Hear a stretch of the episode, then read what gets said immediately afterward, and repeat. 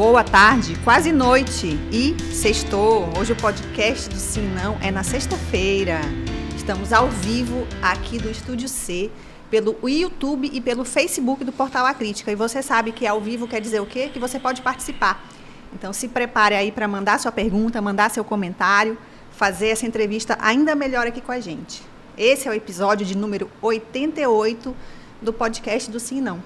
E esse ano, como eu já falei para vocês no episódio passado, eu vou conjugar o verbo compartilhar e vou pedir para vocês compartilharem nossos conteúdos. Então, se você viu alguma coisa aqui no nosso canal que você gostou, clica na setinha, manda para alguém que você lembrou, manda para mãe, manda para o pai, manda para o namorado, manda para amiga, manda nos grupos, por que não?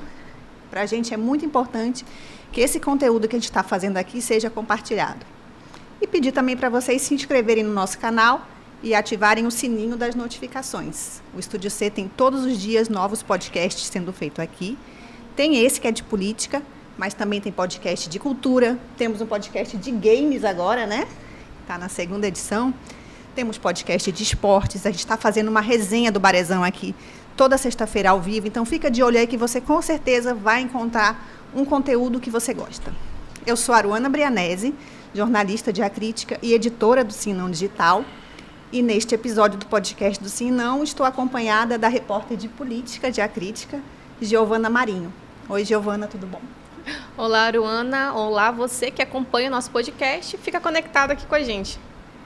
E hoje nós vamos conversar com o deputado federal Alberto Barros Cavalcante Neto, o capitão Alberto Neto, cearense de nascimento. Ele completou este ano duas décadas em Manaus para onde se mudou em 2003, trabalhando primeiro como controlador de voo da aeronáutica. Em 2007, se, se eu estiver errada, me corrija aí, deputado. Tá certo. Alberto Neto passou no concurso para a Polícia Militar do Amazonas, exercendo diferentes funções na corporação até 2018, quando decidiu entrar para a política e foi eleito de primeira deputado federal, o que o levou automaticamente para a reserva. Os mais de 107 mil votos conquistados naquela eleição que foi a primeira grande onda do bolsonarismo no país, cresceram. E em 2022, Alberto Neto foi reeleito, desta vez pelo Partido Liberal, e com a segunda melhor votação para o cargo no Amazonas, 147.846 votos. Seja bem-vindo, deputado. Obrigado, Aruana. Prazer estar aqui, Giovana, com vocês, fazer esse bate-papo. É, o bate-papo da política está em alta, né? Eu acho que eu não sabia na Copa do Mundo quem eram os nossos jogadores, os titulares, né? Eu percebi que a população também não sabia, mas sabia o nome dos seus deputados, dos ministros do STF, e isso é muito interessante, porque quando o povo começa a participar mais da política, é, é na política que saem as políticas públicas para que esse país melhore, gere emprego, é, traga mais dignidade para o nosso povo. E essa participação do povo, tenho certeza que em pouco tempo né? Não digo nem a longo prazo, a médio prazo vai fazer muita diferença nesse país. Para quem é, foi, cresceu como repórter de política e é repórter de política, saber que os assuntos de política estão competindo ali com o futebol, chega a dar um quentinho no coração, porque é realmente muito importante que você participe. Isso é uma coisa que a gente sempre incentiva aqui no podcast, que você pesquise, que você vá no Google se forme, né, dê sua opinião. E a entrevista vai começar agora. Eu vou rodar aqui nossa ampulheta dos 30 minutos. e eu quero começar falando justamente de eleição. É, a minha primeira pergunta é para você é qual é o Brasil que sai dessas urnas, né, dessas urnas de 2022? É, que reflexos esse resultado da eleição de 2022 vão ter para os próximos anos em termos políticos mesmo? Aruana, as eleições foram muito acirradas. Acredito que é, foi a eleição mais acirrada da nossa história. Então o Brasil se encontra dividido né, entre a esquerda, a direita, é, tem o, o, as pessoas que são antipetistas, temos os antibolsonaristas, tem o público do centro, que ficou muito reduzido nessa, nessas eleições, a gente conseguiu enxergar muito o, os extremos, ou você é muito liberal, ou você tem uma, um pensamento muito de esquerda. E esse é o momento. Né? Talvez isso mude com um determinado tempo, o amadurecimento da população, é, a gente, a, a, o mundo é muito dinâmico e a economia é mais dinâmica ainda. É, a gente tem que observar o que, que tem dado certo. Né? E o Brasil, através, os brasileiros, na verdade, através da internet, tem tido mais acesso às informações, E isso faz com que ele crie um pensamento mais crítico. Né? E aí eu acredito que nós temos um, um bom caminho a trilhar. Eu ah, não sou adepto à política de esquerda que está governando esse país, fui contra, estava do lado do nosso presidente Bolsonaro. Felizmente nós perdemos a, as eleições. E, e o caminho que estava sendo trilhado no nosso país era um pensamento de direita, era um pensamento liberal na economia, talvez mais conservador nos costumes, mas se a gente pensar uh, na economia, o que move, né, o que move as pessoas é o pai de família tendo um emprego, tendo um trabalho para levar sustento para sua casa. A economia liberal se mostra mais eficiente em qualquer lugar. A gente vai nos Estados Unidos, lá entre os Estados Unidos e o México existe um muro. E as pessoas pulam do México para, para os Estados Unidos. Ninguém pula dos Estados Unidos para o México. As pessoas arriscam suas vidas para ter uma oportunidade de emprego, de poder prosperar. E é isso que eu, que eu sonho com o meu país. Um país que dê oportunidades a todos. A quem quiser prosperar, a gente ter as ferramentas necessárias da educação, de uma economia é, mais eficiente, um ambiente de negócio mais favorável, com menos impostos, mais crédito na praça, para que o espírito empreendedor, que tem que ser cultivado ali na escola, desde pequeno, por nós, pais, e também no, na vida escolar, fique mais presente nos, nos brasileiros. Acho que isso vai fazer o nosso país se tornar um país grande. Hoje está dividido. Essa política de esquerda, ela não trouxe nenhuma, nenhuma proposta. Tá? Nós não temos uma proposta para governar esse país. Eu tenho até feito muitas críticas que está um governo meio dos trapalhões ali. O Haddad fala uma coisa, o, Ministério da, o ministro da Fazenda, aí nós temos a Simone Tebet, também já fala outra, nós temos o vice-presidente, que também é ministro, o Alckmin da Indústria, já tem um outro pensamento. É, vai vir a reforma tributária agora, não trouxeram nenhuma, nenhuma novidade dentro da reforma, pegaram um projeto já antigo. Então, na verdade, é um governo novo, mas com ideias, com ideias velhas. Não vejo perspectiva para grandes crescimentos para um grande crescimento do nosso país nesse governo. Mas vai passar. É, vai passar e o brasileiro, o nosso país é muito maior do que um governo. Nosso país ele é muito grande, ele tem muito potencial. E a gente já passou por momentos ruins antes, vamos passar por esse e vamos amadurecer politicamente.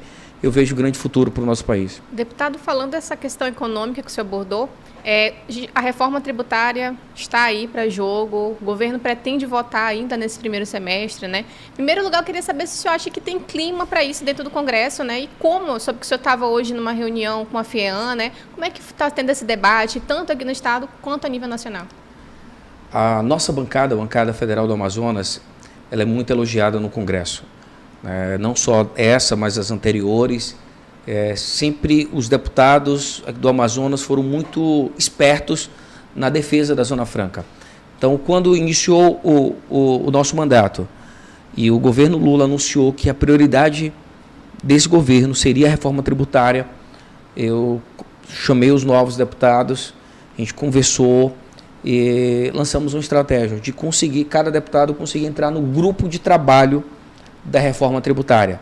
Então, dos 12, de 12 só, de 12 deputados que fazem parte do grupo de trabalho da reforma tributária, nós temos três do Amazonas.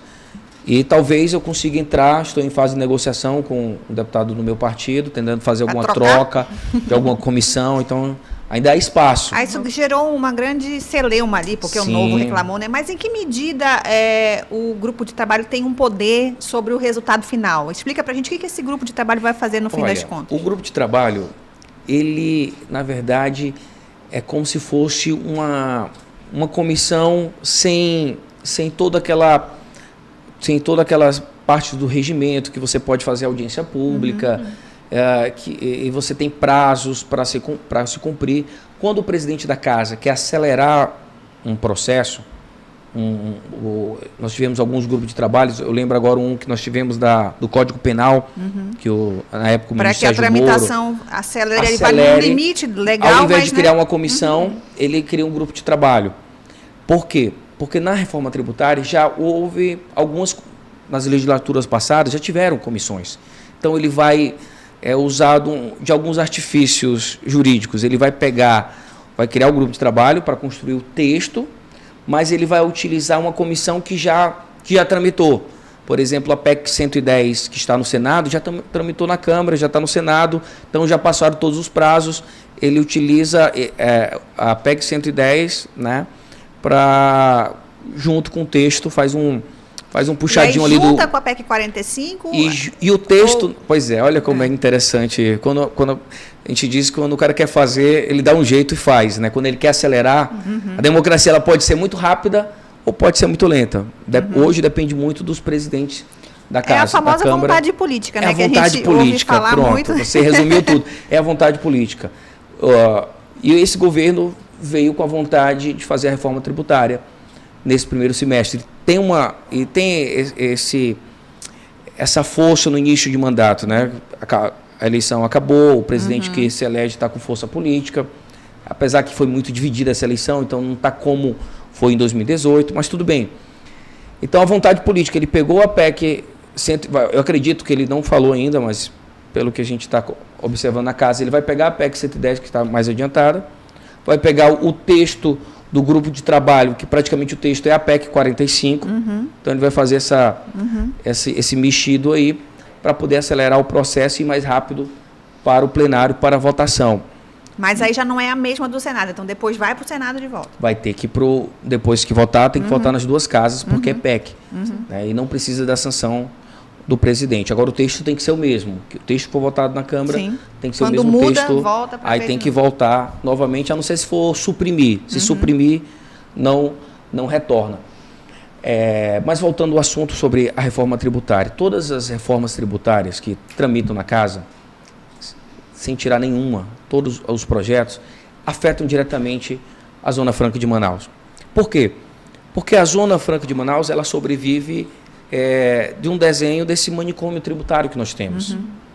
Nós temos diversos tributos. Aqui, por exemplo, na Suframa, nós temos as isenções do imposto de importação, o IPI, que é o Imposto de Produto Industrializado, que, que é zero. Aqui nós temos PIS e CONFINS, temos a Sudan, que você tem 75% de redução do imposto de renda. Aqui no estado, hoje, o governador Impostos assinou vários, vários uhum. decretos que também ajudou com o imposto uhum. ICMS, com o imposto estadual. Isso tudo faz com que a gente tenha vantagem comparativa e traga, seja atrativo, para ter várias indústrias aqui.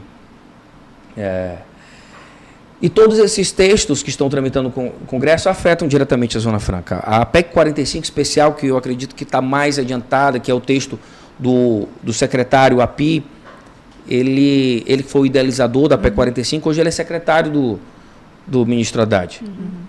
Então, eu acho que vai ser o texto base da reforma. E esse texto elimina, acaba com a Zona Franca de Manaus. Ele elimina não só a Zona Franca de Manaus, e aí é uma vantagem política. Ele elimina qualquer tipo de incentivo tributário. Uhum. Então, as indústrias que estão lá no Ceará, por exemplo, eu fui de férias para o Ceará, passei ali em Sobral, conheci uma indústria chamada Grendene. Só nessa indústria de calçado, lá no interior do Ceará, tem uma empresa com 13 mil funcionários. Então, acho que o pessoal do Ceará não vai querer perder esse incentivo. Lá em Pernambuco tem empresas Mas aí, automobilísticas. Mas sem mexer no incentivo também não faz reforma. Ou faz? Tem como fazer uma reforma tributária sem né, encarar esse, essa questão dos incentivos? acredito que nós precisamos encontrar uma solução. Uhum. Não vai ser, não é uma tarefa fácil. Uhum. Hoje, se você me perguntar, capitão, qual é a solução para salvar a Zona uhum. Franca dentro da PEC 45, eu falo que a solução é não ter a reforma. Pois é. Não ter a reforma, porque é muito difícil. Porque a ideia de uma reforma, o que, que você pensa com a reforma? Poxa, nós vivemos um manicômio tributário. Nós pagamos uma tributação muito elevada. Vamos fazer uma reforma para simplificar o sistema Sim. e para reduzir os impostos. Só que a reforma que está aí, ela é muito complexa, o imposto, o IVA, o imposto único que eles criam. Né? Eles fazem uma. Um, tem que criar, na verdade, uma unidade gestora para saber para a quantidade de impostos que vai para o Estado, para o município. Uh, ele complica, uhum. na verdade, do que simplifica. Ele não traz uma simplificação. Então ele já não consegue atingir o objetivo de uma reforma, não simplifica o nosso sistema tributário. E segundo, em vários setores que pagam imposto, imposto bem reduzido, como da construção é, civil, a questão de, dos serviços, vão ter que pagar mais impostos. Então, ela aumenta a carga tributária e não simplifica o sistema. Então, é, não consigo enxergar com bons olhos que essa reforma passe nessa legislatura. E aí nós vamos trazer o pessoal dos serviços, da construção civil, que vão ser afetados para se unir à Zona Franca. Mas existe um entendimento já que, que a bancada do Amazonas vai trabalhar nesse sentido de barrar a reforma, ou por enquanto o que se fala é tentar encaixar no texto Não. garantias para que a Zona Franca mantenha né, o, o, a sua competitividade? São, quando a gente vai lutar uma guerra, a gente tem que usar várias, tem que usar as armas que nós temos disponíveis. A primeira arma nós fizemos que foi colocar o, a bancada dentro do grupo de trabalho, para ter influência e, e a gente traz a parte técnica. Hoje conversamos com o governador Wilson Lima, ele já tem um grupo de trabalho formado para entender o texto, da, da, possivelmente muito próximo da PEC 45, uhum.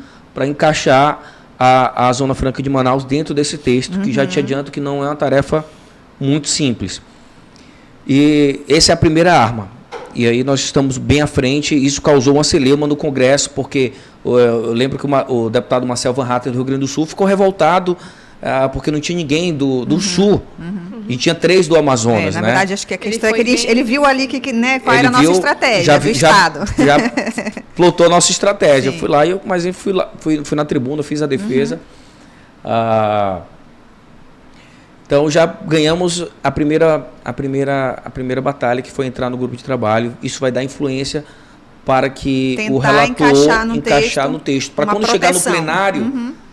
É muito mais difícil. Quando vem no plenário, já vem praticamente pacificado, já vem com a ajuda do uhum. governo. Uhum. Então, os votos vão. A gente não vai ter dificuldade para conseguir os votos. Agora, se não está no grupo de trabalho o texto e eu preciso de uma emenda, aí eu vou ter que correr atrás de uhum. 100, 71 assinaturas, então vai ser todo um, um, um, uma, uma, guerra uhum. árdua a se enfrentar. É, outra vantagem que nós temos é que esse governo ele tem uma pauta ambiental muito forte. Uhum. Que no passado isso foi muito ruim para a gente. Por exemplo, a BR-319 até hoje a gente tem dificuldade de conseguir a, o AIRIMA lá para uhum, poder uhum. dar continuidade na, nas Mas obras. Mas nesse ponto da Zona Franca, que é muito associada à proteção da floresta, pode ser uma vantagem. Sim. A, o, a Zona Franca de Manaus é o único projeto de Estado que nós temos. E quando a gente olha a história da Zona Franca de Manaus e, e faz a, a ligação dela com a preservação do meio ambiente, a proteção da floresta amazônica, é muito, fica muito claro. O Amazonas hoje tem 97% da sua floresta original. Isso, é, isso assim, é algo fantástico. O mundo todo cobra o Brasil da, sobre a preservação, a preservação da floresta, a, o freio do desmatamento, e a gente tem um projeto pronto, eficiente. Até eu falei para o Van Hatten, então vamos, você, é, ele quis, quer, quis comparar o Rio Grande do Sul uhum, com o uhum, Amazonas. Uhum. Então eu falei, então vamos fazer o seguinte: é, o Mato Grosso está com excelentes índices de desenvolvimento humano, o Estado tem arrecadado cada, cada, cada ano mais só com agronegócio. Então, bora desmatar a floresta, bora, bora plantar, vamos plantar soja, vamos criar gado, vamos minerar, vamos explorar o ouro, o, o nióbio, o potássio, e aí a gente libera tudo que a gente troca pela Zona Franca. Lógico que isso é irracional. O mundo não vai aceitar isso. O mundo não vai aceitar o desmatamento da floresta. Ninguém vai querer comprar soja do Brasil, ninguém vai querer comprar carne do Brasil se a gente desmatar a floresta amazônica. Então, os deputados do, de Goiás, é, do, do, de, do, Mato Grosso, do Mato Grosso do Sul, falando, não, por que, que vocês vão mexer com a, com a Zona Franca de Manaus aí? É, vai, vai atrapalhar o nosso negócio aqui. Então a gente, usando essas estratégias, nós vamos ficar mais fortes para enfrentar a bancada do Sul, de São Paulo, que tem muito interesse em, em, em, acabar com a Zona Franca. Esse governo está muito ligado a São Paulo. A gente, é, a gente tem que ficar, ficar vigilantes nisso. O nosso o vice-presidente é de São Paulo, e é o ministro da Indústria e Comércio. Então, não vai ser tarefa fácil, vai ser uma nova batalha que a gente vai enfrentar. E essa, tá questão, começando. E essa questão tá ambiental, o senhor acha que é suficiente para que os outros estados também apoiem né, essa causa Zona Franca, visto que toda essa guerra né, tem que convencer os outros estados também a votarem, né, a favor? É. A ideia é conseguir o apoio do governo, já que o governo tem essa, essa pauta ambiental muito forte, né? é, conseguir o apoio do governo. Quando você tem o apoio do governo, tu já consegue uma votação praticamente suficiente para aprovação. E aí a pauta ambiental vai ser para ganhar esses votos do governo. A, as, com as outras com as outras bancadas, a gente vai tentar argumentar a, a, a, os outros incentivos que tem. Nós temos incentivos no automobilístico, nós temos incentivos é, em, outras, em, outras, em outros setores da nossa economia. Então, nós vamos trazer esse pessoal que tem cheio de lobistas lá no, no Congresso, vamos trazer esse pessoal também para o nosso lado. Olha, não mexe com a gente, a gente não mexe com vocês, apoia a gente, que a gente apoia, apoia. Por isso que eu não acredito muito nessa reforma tributária, porque são diversos muitos interesses para conciliar, diversos ali, né? interesses é. para conciliar. E essa proposta não consegue conciliar os interesses no nosso país. Infelizmente não consegue. Eu sou a favor de uma reforma tributária, quero deixar claro. Eu não quero viver nesse manicômio uhum. tributário. Hoje eu, eu conversando com um economista lá de São Paulo, ele falou: "Alberto, eu trabalho para uma empresa de tintas. Eu nessa empresa de tintas ela está aqui no Brasil e está na Europa. Aqui no Brasil, eu, a, a empresa ela tem 254 contadores para poder pagar o imposto uhum. correto, para não ter nenhuma multa tributária. Uhum. E na Europa, que ele vende praticamente a mesma quantidade de tintas, ele só tem quatro contadores. Isso faz com que nós se tornamos, nós nos tornamos menos competitivos. Isso é muito Sim. ruim para o crescimento do país. Sim. Só que a gente não pode trazer uma proposta que não, que não vai resolver. Né? Só para só dizer que fez uma reforma tributária e o prejuízo vai ser muito grande lá na frente. Queria, saber, queria entender vai. um pouquinho de como é que o senhor vai se posicionar em relação ao Congresso mesmo. Né? O PL, a gente sabe que é oposição ao governo, mas que alguns deputados já estão pleiteando aí de, de repente dar um apoio ao governo Lula em determinados casos ou até permanentemente. Como o senhor pretende se posicionar em relação ao governo? Olha, em relação ao PL, o PL já está posicionado como oposição ao governo.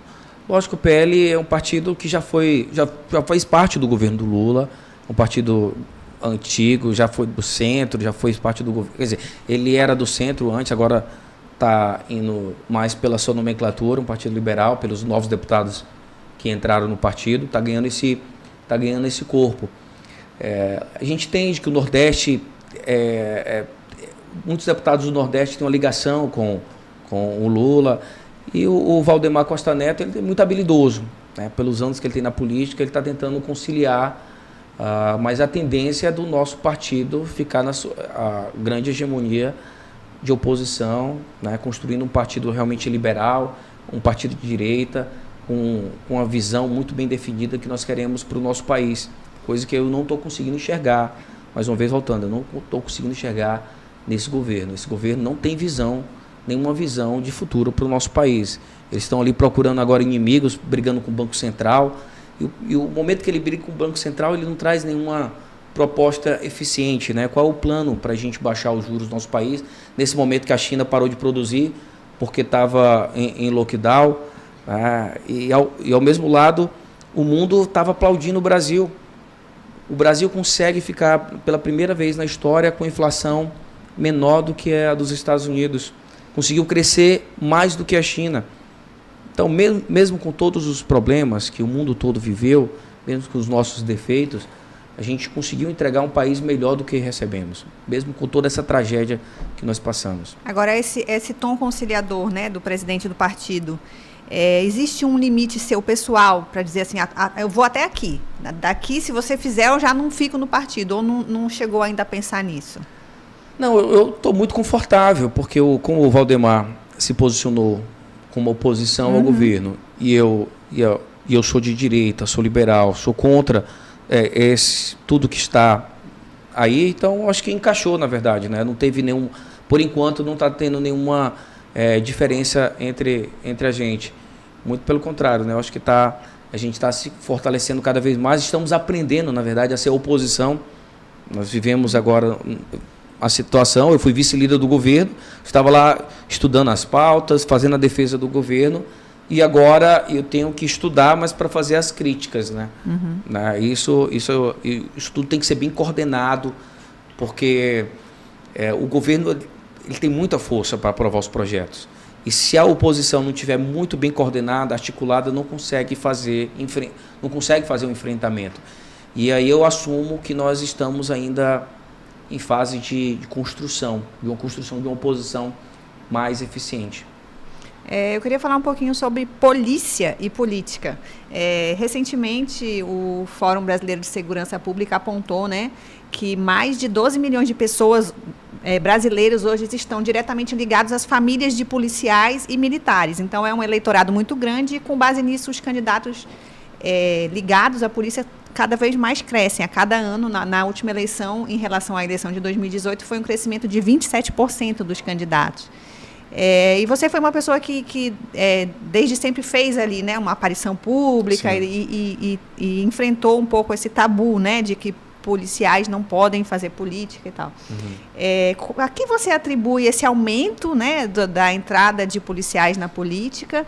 E você acha que eles estão conseguindo é, levar adiante pautas prioritárias para esse segmento? Existe uma crítica de que, por exemplo, a reestruturação da área de segurança pública está ficando em segundo plano na, na pauta desses políticos com mandato. Só mais uma, um adendo à pergunta da Aruana. Perfeito. Queria saber da sua opinião também sobre a possibilidade que o governo estuda de que os policiais precisem se afastar dos cargos né, antes de concorrer, policiais, delegados, etc.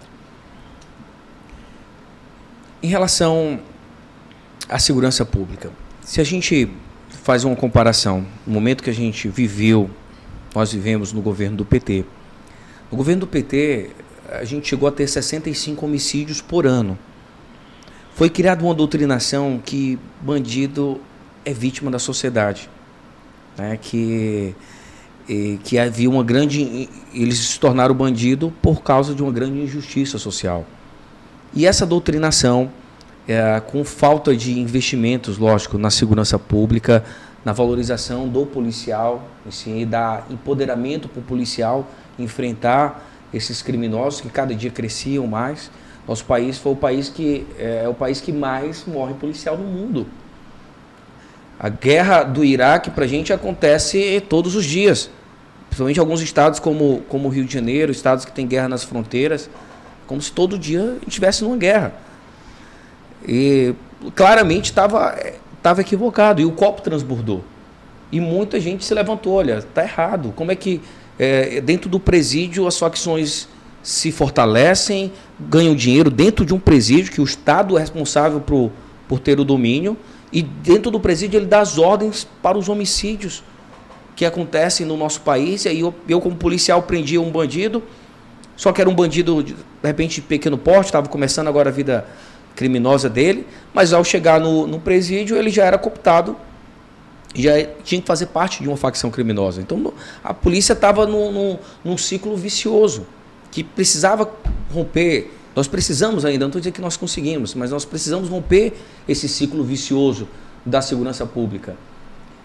E quando eu me levanto, é, devido à popularidade do meu trabalho na, na segurança pública, é, e enxergando que a gente não vai conseguir mudar se a gente não mudar a política, a gente não vai conseguir avançar, a gente ficar com, aquela história do enxugar usa, gelo. É, a expressão do enxugar, do enxugar gelo. É, pare, né? é uhum. parece, parece isso, né? O, né? Fica um nome mais bonitinho agora, ciclo vicioso e tal. mas é um enxugar gelo. A gente precisa, é, precisa mudar essa, a política, alguma, alguma parte da nossa legislação, mudar essa mentalidade da segurança pública, entender que o, o, o, o, bandido precisa, lógico, a gente precisa investir em educação, a gente precisa é, ter um crescimento econômico, dando oportunidade para todos, mas tem que ter pena dura para quem cometer, para quem cometer crime. Hoje mesmo estava vendo um vídeo que o cara estava fazendo assalto e fazendo uma live ao mesmo tempo. Ele fazia uma live, entrou numa live, olha, olha assim, a sensação de impunidade. Ele entrou numa live na rede social, começou a fazer assaltos uh, na cidade do Rio de Janeiro. Mas graças a Deus nossa polícia é muito eficiente, foi lá que conseguiu investigar e prender, prender esse criminoso. Ah, mas essa mudança de mentalidade precisa acontecer. E no governo Bolsonaro a gente iniciou o processo, a gente está no início ainda. Ninguém muda é, um país assim da noite para o dia. Mas nós saímos de 65 mil homicídios para 40 mil, já 42 mil em 2019, antes da pandemia, para não dizer que foi por causa da pandemia. Só com a mudança uh, estratégica de tirar os criminosos do, é, do seu local, do seu reduto os chefes de facções criminosas começaram a sair do seu reduto e a gente conseguiu desarticular. Essas facções são, que são responsáveis por, pela maioria dos homicídios no nosso país, que é uma taxa do Brasil ainda está, apesar dessa redução, a taxa ainda é muito elevada. somente aqui no nosso estado do Amazonas. Não sei se eu consegui, era...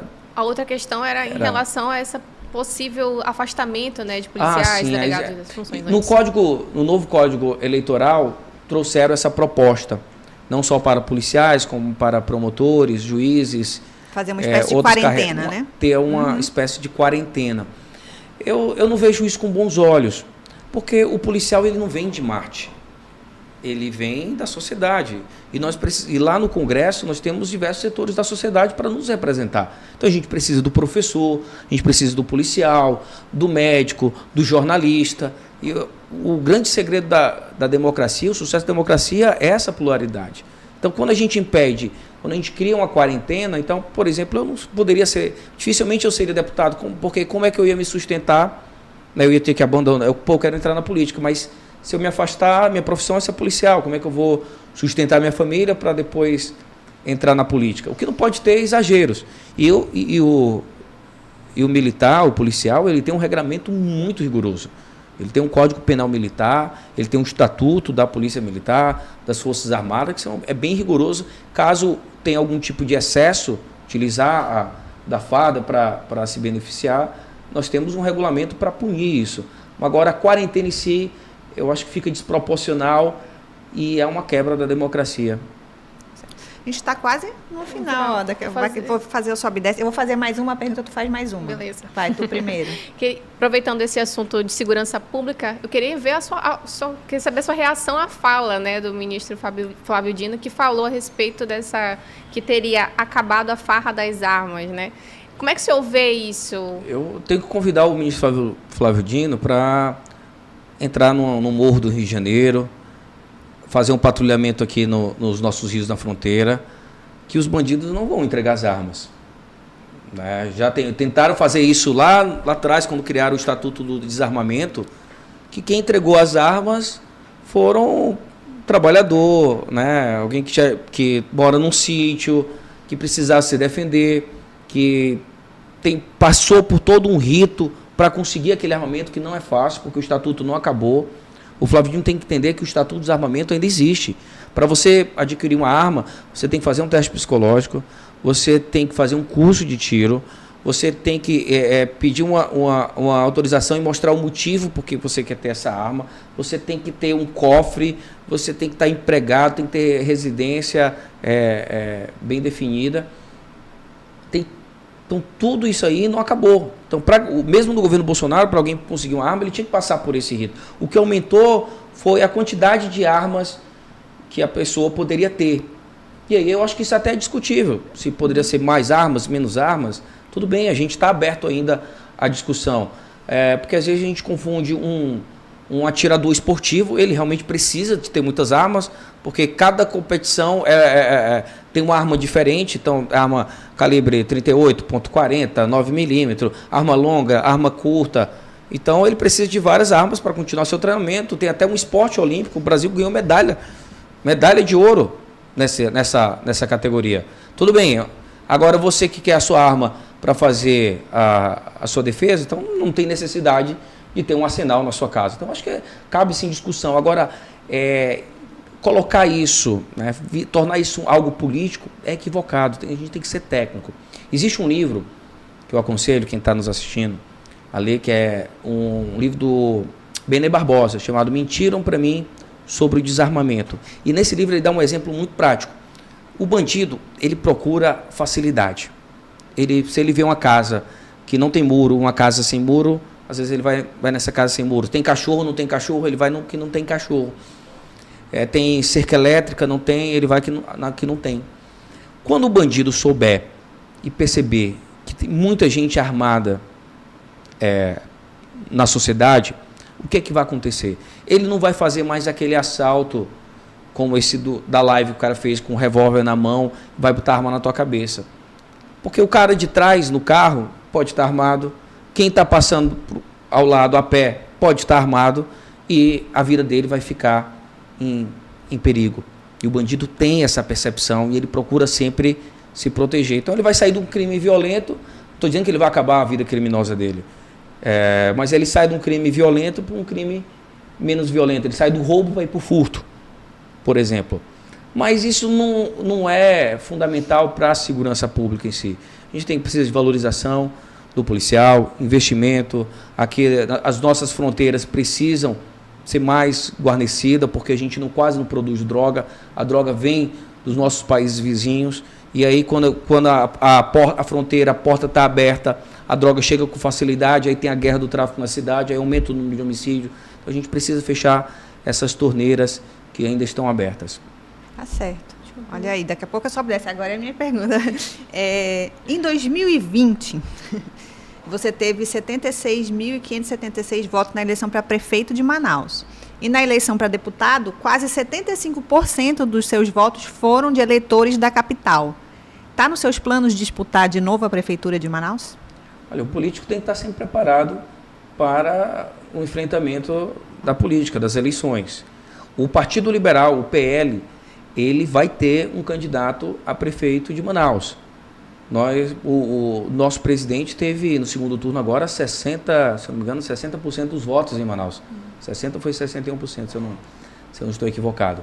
Então, é um capital político que mostrou que a capital ela tem essa tendência mais, mais liberal, algo que se assemelha com a nossa, com a nossa política. Então, a gente consegue dialogar muito bem com o eleitor de Manaus. A gente sabe que o eleitor de Manaus precisa de empregos, a gente sabe que o eleitor de Manaus quer empreender é, e ele vê no nosso discurso é, uma identificação. Então fica muito claro que o PL precisa ter um candidato. Se vai ser eu, se vai ser um outro candidato, acredito que o mais preparado, que tem maior chance, a gente vai ter que encontrar um consenso e lançar um Isso candidato. Isso é uma conversa para quando? Ah, é, eu acho que é uma conversa para próximo ano só. Né? Enquanto isso, o, os pretendentes do, dentro do nosso partido, nós temos três deputados estaduais, nós temos um candidato ao Senado, o Coronel Menezes saiu muito bem bem avaliado. Ah, nós temos um, um, que já foi ex-prefeito, foi duas vezes prefeito, o, o prefeito mais, melhor avaliado Alfredo do Nascimento, Alfredo Nascimento do nosso, uhum. nosso país na época dele. Então nós temos um bom quadro, né? E aí quem conseguir se viabilizar melhor politicamente é, vai ser o candidato. Nosso partido está muito tranquilo, está unido em torno desse, desse projeto. Tá certo. A gente vai agora chamar a vinheta do Sobe e Desce.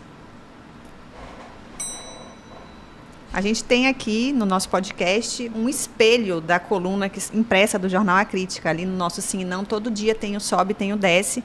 E a gente sempre pede que o nosso convidado seja editor por um dia e aponte um fato ou uma pessoa que mereça subir, né? Seja um fato digno de aplauso e quem vai para o Desce, ou seja, uma crítica, né? Fez alguma coisa errada.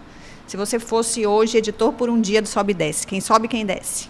Hoje quem sobe é o governador Wilson Lima que assinou diversos decretos que vão gerar em torno de 2 mil empregos para o nosso, nosso Estado. Eu falei para ele hoje na reunião da FEAM que parabenizei. Acredito, nós acreditamos que o melhor programa social é o pai de família trabalhando, levando dignidade para sua casa. Tanto é que uma das alternativas é criar um fundo constitucional para substituir a indústria, no lugar da indústria, dar só o recurso, dar só o dinheiro. É, por exemplo, se a gente arrecada é, 50 bilhões, não, então vamos colocar 50 bilhões de fundo para o Amazonas. Isso não resolve o problema. A gente precisa que o Estado tenha uma economia ativa, que as pessoas estejam trabalhando e levando dignidade para o seu lar. Então, essa, essa medida eficiente, e fora a questão do gás, que ele tem trabalhado muito bem, a Eneva agora vai ter um excedente que vai começar a transformar em termo, termoelétrica, energia mais barata para o nosso para o nosso povo, que vai ajudar a Zona Franca, vai ficar mais competitivo com energia mais barata. Então, sobe o nosso governador Wilson Lima. E desce? E desce o, o presidente Lula pelas falas desastrosas em relação ao Banco Central. É, parece que ele não consegue ter uma leitura atual do mundo. Que essas práticas foram utilizadas do aumento da taxa Selic nesse momento de transição, né, de pós-pandemia, onde a China está na fase de recuperação, que não tem produto para atender o mundo inteiro como ela atendia antes, né? como os Estados Unidos também está é, tá na sua maior inflação de todos os tempos. É, esse momento de crise a gente tem que saber utilizar o remédio correto. Às vezes um remédio amargo, com dose única, ele é mais, como dizer, mais eficiente. e, ao invés de fazer uma política populista, de baixar os juros de maneira artificial, e dando crédito é, de maneira artificialmente, que lá na frente nós vamos ter aquele, aquele pesadelo que é a inflação.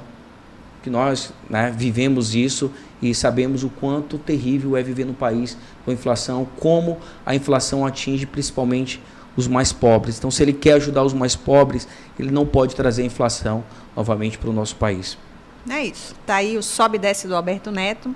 Quero agradecer sua presença aqui, deputada. Obrigada, Giovana. Obrigada. Você quer deixar uma mensagem final aí para quem está nos assistindo?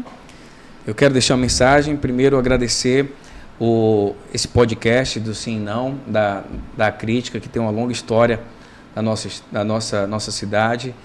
Deixar que é, os sentimentos, essa semana, nós, quer dizer, estamos fazendo velório do governador Amazonino Mendes, que a história, a sua história se confunde com a história do nosso estado, né? Que a gente se despede dele com muita gratidão por tudo, por toda a sua dedicação, da sua vida uh, pelo nosso pelo nosso Amazonas.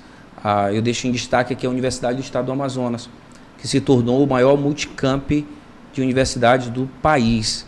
Então, muito obrigado, onde você estiver, governador Amazonino Mendes. É isso. A gente fica por aqui. Semana que vem não tem podcast do Sim Não. Não vão chorar, porque tem outros podcasts que vão acontecer aqui, inclusive ao vivo, segunda-feira. A gente vai fazer um especial dos finalistas do Peladão. Então, se você curte o Peladão, acompanha esse torneio de futebol amador que acontece todos os anos aqui em Manaus, fica de olho aí que os finalistas vão estar aqui nesse estúdio ao vivo, né? É, mas não tem podcast assim, não. A gente volta no dia 28 de fevereiro com o deputado estadual estreante, Tiago Abraim, vai estar aqui conversando com a gente, se apresentando para o nosso público. E a gente espera você. Até lá. Tchau, tchau. Tchau, tchau.